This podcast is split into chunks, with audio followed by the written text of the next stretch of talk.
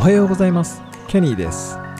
この番組では北海道から輸出を行う小さな企業が世界に向けて大きなチャレンジをしている様子をお届けしております。番組への質問や感想は Twitter や Facebook でお待ちしております。それでは今日も行ってみましょう。北海道から世界の食卓へ。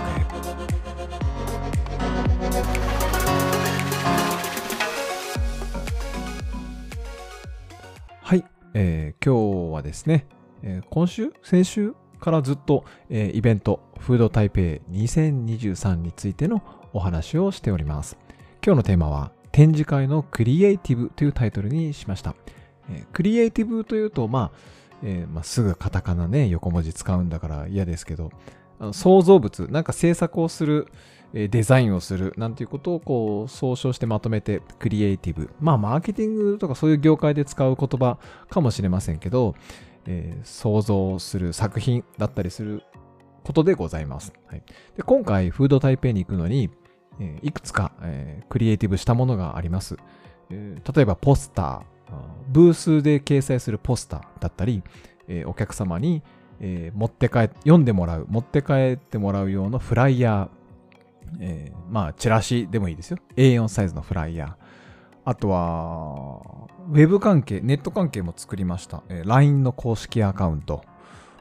あとは、ランディングページ。えっと、まあ、商品の紹介とか事業の紹介をして、えー、ぜひ LINE の公式アカウント登録してくださいねっていう、こう、LINE 公式アカウントの導入になるための、えー、ランディングページっていうのも用意しました。あとは、まあ、ウェブサイト。ウェブサイトは用意してないか。まあ、ニュー、ニュースリリースを更新更新したぐらいか。それはクリエイティブと言えないな。はい。まあそんな感じでこう何かイベントをやったり事業をやるときは必ずクリエイティブっていうのは、えー、切っても切れない関係になると思いますけど、まあそういったものを作るコツだったり、えー、まあコツというか私が今回こうやりましやりましたという記録のアウトプットだったりするので、もし参考になればと思います。はい。まずですね、どうしようかな。いきなりデザインから始めるのは、えっと、結構きついですよ。あの、まあ、本、ブログを書いたり、スラ、あの、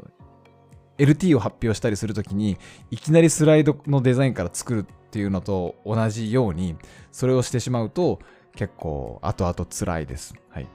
なので、ちゃんとこのクリエイティブが誰に見てほしいのか、誰に読んでほしいのか、え、どんな変化を起こしたいのか、そういう目的を先に、えー、下書きで、えー、テキストで書くのが非常に大事でございます。そこで、えー、その段階で、まずチームのメンバーとか関係者とかにそれを発表してどう思いますか？と、えー、目的はずれてませんか？みたいなことは、えー、必要です。例えば、え今回弊社でいくと、えっ、と、既存のお客様、えがいます、あの、台湾に。その既存のお客様の売り上げをアップする。とかですね。えー、まあ、それだけじゃないです。新しく新規に、え獲得する予定であるお客様との接点を持つとかですね。そういうこう、目的があって、じゃあそれをするためにはどういうブースのデザインにした方がいいんだろうかとか、お客様に第一に訴えたいことは何なんだろうかっていうのをこう逆算して、えー、デザインをしていく。そうなってくると、こう、バンと目に入る文字とか写真とかアイキャッチ、うん、第一印象として伝えたいことは何なのかっていうのが逆算して決まっていくっていう感じなので、えー、いきなりデザインからこのデザインかっこいいよなこのロゴロゴかっこいいよなとかっていうところから入ってしまうとえっ、ー、ともうぐっちゃぐちゃになると思いますよ。はい、なので、えー、何を伝えたいのかっていうのを決め、まあこれ当然な話で皆さんやってると思いますけど、なかなかこう、いざ準備を始めると、あの、あれも言いたい、これも言いたい、ぜひ、あの、美味しいということを知ってもらいたいとかですね、もう、一人の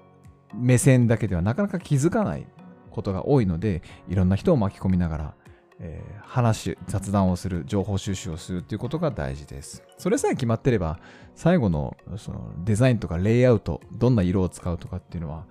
あの、自然と決まってくるので、はい。もちろんなんか流行、流行カラーでなんか、なんか黄色が、イエローが流行ってるとか、なんかそういうのあります。マゼンダが流行ってるとかありますけど、そそんなのは、あの、あまりまあ、関係ないというか、今回のその展示会とかですね、その趣旨とかからはちょっと、えー、かけ離れてるかなって感じがしますね。はい。えっ、と、そして、えー、あと、意外とあの補助補助金とかですね、助成金とかが使えるパターンが多いので、え、そういうのを調べてみるっていうのは非常に大事かなと思います。え、今回の場合で言うと、ちょっと今回間に合わなかったんですけど、え、食の海外展開チャレンジ支援補助金っていうのが、えこれ札幌市かな？でやって。まあ、似たような事業は他の県、都道府県でもやってると思うので、えー、そういうところに、えー、輸出の支援とかやってるところに、ちょっと海外向けの資料を作りたい、パンフレットを作りたい、自社のホームページをうん外国語版の制作をしたいなんていう時は、結構補助金が出たりする場合があるので、調べてみるといいと思います。はい。私もね、あの、今後のイベント、引き続き引き続きやっていこうと思ってるので、そういう補助金とかもしっかり取っていきたいと思います。はい。えっ、ー、と、あとはクリエイティブの話はそうですね。でもやっぱりクリエイティブするのってやっぱ楽しいですね。あの、最後はなんかラミネート加工、あのアイロンを使わずにあのラミネートできるものがあってですね、それであの例えば QR コード、LINE 公式アカウントの QR コードを自分で印刷して、それであの、パウ昔で言うとパウチしたりとかっていう、まあ、ラミネート加工したりとかするのをやってた、やってたんですけど、非常に楽しかったですね。で、なんかワクワクする、そういうものを作るっていうのを久しぶりそういう作業をした気がします。はい。まあ、それでちょっといろんな、いろんなミスも発覚したりして大変だったんですけど、はい。これを持っていって、また改善してっていう繰り返しの、えっ、ー、と、作業っていうのは楽しいと思うので、えー、やっていきたいと思います。はい。今日はクリエイティブについてのお話でした。